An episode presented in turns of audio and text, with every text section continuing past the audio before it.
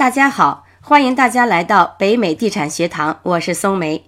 今天我们要分享的文章是：房子是金砖还是瓷砖？学会两大掘金法则，让你摆脱负资产。这篇文章的作者是有着丰富的房地产投资经验的房博士。最近，房博士还建了一个知识星球，欢迎大家到北美地产学堂知识星球和志同道合的朋友一起探讨房地产投资方面的知识。从文章的标题，我们不难看出。房博士为大家推荐了两大掘金法则，了解了这两大法则，大家在投资房地产时就会少一份担心，多一份安心。好，下面我们就一起来分享一下这篇文章。我有个朋友进入了某海外买房投资群，每周呢，群主会推出几套房源，让群友买来做出租屋。每当房子推出来的时候，大家就一哄而上，就像抢白菜一样，疯抢着付定金，房子几乎被秒杀抢走。我的问题是，买房者会看群主给的投资数据吗？朋友说，大部分人跟我一样是闭着眼睛瞎买，根本不懂房地产投资的。看数据，那些复杂的数据我们也看不懂啊。我听了之后，相当的震惊。作为投资人，能看懂数据，分辨出一个房产是金砖还是瓷砖，值不值得去购买，这是房产投资的一个基本功。有这个能力不是万能的，但是没有这个能力是万万不能的。买房就像结婚，你在不了解一个人的情况下，会跟对方结婚吗？不会的。不了解对方，仓促结婚，后面会带来各种不确定的因素。也许会为你的生活带来无穷无尽的灾难。同样，不看数据，闭着眼睛去买房，你可能就像我碰到的一些朋友一样，买进负现金流的房子，结果租金不抵各种开支。如果预期的增值不能如约而至，这个房子可能就会成为你的负债。卖掉房子吧，要亏钱；不卖吧，每个月你都要从自己的口袋往外掏钱。如果生活中再有个闪失，比如说离婚了，生一场大病不能工作，工作被雷，或者再加上房子需要大修，这个房子可能就会成为你的大负担，为你带来无尽的烦恼。可是群主放出来的数据很多，看的时间呢又很短，怎么能够快速确定一个房子是否值得购买呢？买房投资。主要是看一个房子是否能增值，以及是否能带来正的现金流。有一些富人买房主要是期望增值，就像前几年在国内买房一样，在深圳买套房，房价呼呼往上涨，根本就不用管房子每个月能有多少现金流。他们买的是预期，期待着将来房产增值后能卖个好价钱。判断一个房子是否能有升值潜力，将来是否会有大幅增值，要考虑的因素很多，比如地段、商圈、学区、犯罪率、购买人群、工作机会、人口增长、城市规划等等，这些很难在短时间研究完毕。但是，判断一个房产作为出租屋是否能有正现金流，在持有期间会不会往口袋外掏钱？这个则比较简单，正现金流就像蛋糕，买来就可食用；而所谓的升值，就像蛋糕上的点缀，卖出去的时候能极大的提高蛋糕的价值。没有它，蛋糕照样能吃。下面呢，就是房博士介绍给大家的两大法则，学会它们呢，能让你在一分钟内确定出买一个房子在贷款的情况下是否可能有正的现金流。这两个法则呢，就是百分之一法则和百分之五十法则。首先呢，我们来看一下百分之一法则。百分之一法则是房产投资行业内公认的，用来判断一个房子是否会有正现金流的标准。百分之一法则就是说，如果是十万美元的房子，那么一个月的租金应该是在十万美元的百分之一。大家可以算一下，十万美元乘以百分之一。就是一千美元以上。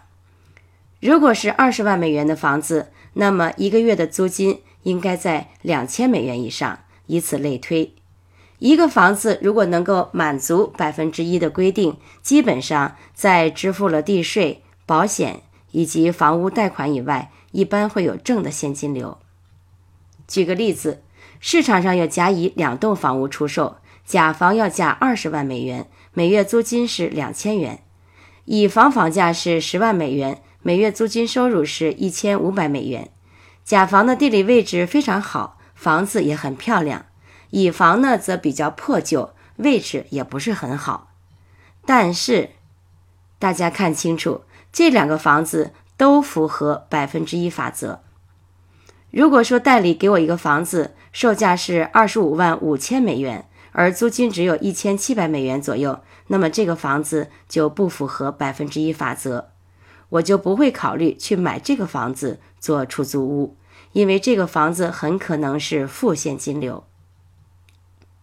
的确，在德州，按照几天前北美地产学堂群里朋友给出的信息，把数据输入计算器，这个房子呢，按首付百分之二十五，三十年百分之四点八七五的固定利率进行贷款，每个月的现金流是负一百九十三美元，真的就是负资产呢。好，下面我们来看一下百分之五十法则。买了出租屋后，如何快速计算出每个月可能有多少的现金流呢？如果这个房子需要贷款，如何能够确定最后到手的钱足以支付贷款？这个时候呢，我们就要用到百分之五十法则。在美国买房子用于出租会产生各种费用，比如说保险费、地产税、管理费、修理费、水电费、运营费等等。百分之五十法则是指你的房租收入大约百分之五十会用于以上的各种开销。根据百分之五十法则，我们初步计算，如果现金买房，屋主呢会有百分之五十的纯租金收入。举个例子，比如说十万美元的房子，每个月的租金是一千美元，那么刨去各种开支后，你预计每个月到手的现金是五百美元。现金回报率是五百乘以十二除以十万等于百分之六。如果有贷款，那么你的现金流就是租金的一半减去贷款。这个百分之五十呢是一个长期的平均数，是一个比较保守的数据。当然了，营运费用也因房子的新旧程度、当地劳工和原料成本、保险费、地产税等而不同。新房的维修费用比较少，越旧的房子维修费用越高。但是，如果你的空房、地税、保险和各种维修费用长期大于你房租的百分之五十，你就需要好好查一查了，你的房子或者你的房屋管理公司是否出问题了。下面我们看一下两大法则的实例运用。以后看到一堆房产信息，怎么运用百分之一和百分之五十法则来确定一个房子是否有好的现金流，能有多少现金流？主要看两个数字：买价和出租价。比如，有人给你推荐了一栋一九五五年建造的三卧两侧、一千两百零四平方尺的独立屋，给你的数据如下：买价是二十二万两千美元。出租呢，每个月一千两百五十美元，税务每年两千六百六十四美元，保险每年五百美元，维修和维护费用每个月一百美元，贷款呢是按百分之六十去贷，一共呢是十三万七千四百美元，利率是百分之四点五，年限二十五年，每月支付七百六十四美元。然后根据各种数据运算，告诉你这个房子，即便你贷款，也有多少多少的正现金流。看到一大堆数据，先别紧张，喝口水，深呼吸，静下心来呢。然后我们来关注一下买价和出租价。首先问一下自己，这个房子是否满足百分之一法则？显然，这个房子是不符合百分之一法则的。买价是二十二万两千美元，按照百分之一法则，你期待的每个月的租金就是两千两百美元，而不仅仅是一千两百五十美元。然后计算是否会有正的现金流，按照百分之五十法则，刨去各种费用、保险费、地产税、管理费、修理费、水电费、运营费，到手的每个月租金预计会是一千两百五十的百分之五十，也就是六百二十五美元。而这六百二十五美元是不足以支付七百六十四美元的贷款的。推荐者给出的一百美元每月的维修和维护费，显然也是低估了。一般来说，光房产管理的费用都在租金的百分之八到百分之十左右，也就是一百美元左右了。更何况这是一九五五年的房子，大家不要忘了，这是一九五五年的房子，免不了要修修补补的。一次大修可能就会把一个月的租金吃掉，所以买房子一定一定要看数据，数据能帮你打开上帝之眼，告诉你房产推荐者没有说出来的背后的信息。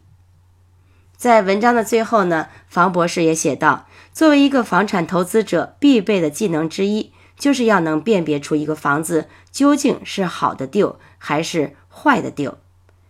就像一个淘金者，必须要有辨别金子和石头的能力。没有这份能力，如何能淘金呢？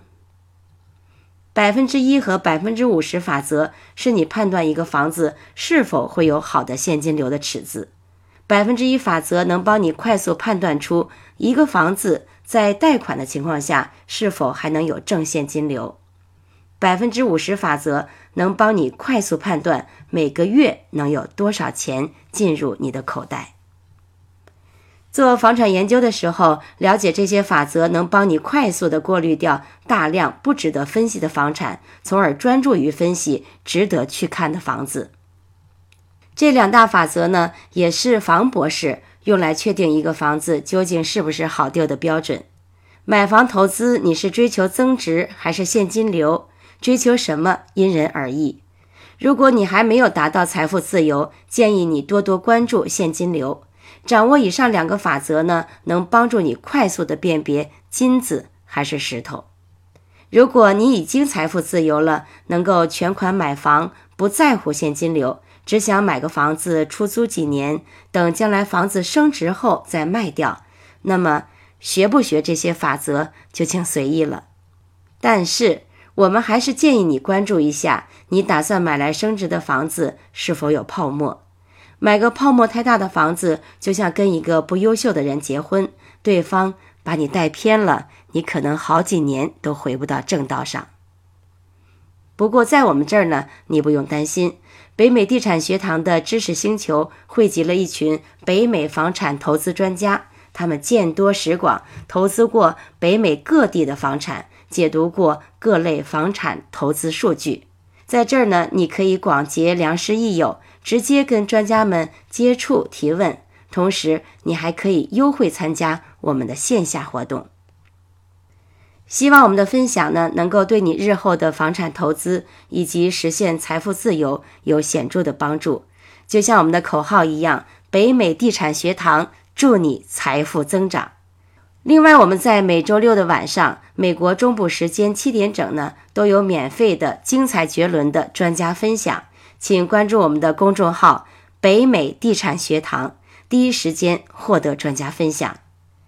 如果大家想加入北美地产学堂，也很简单，直接呢添加北美地产学堂小助手微信：b e i m e i d i c h a n 一二三。由我们的小助手来带您进入学堂大门。好，下面我们总结一下今天我们分享的这篇文章。我们了解了两大法则：百分之一法则和百分之五十法则。希望大家在以后的实际操作过程当中多多运用这两大法则。祝大家都能买到金砖，而不是瓷砖。好，我们今天的北美地产学堂的好文分享就到此结束。我是松梅，咱们下次再聊。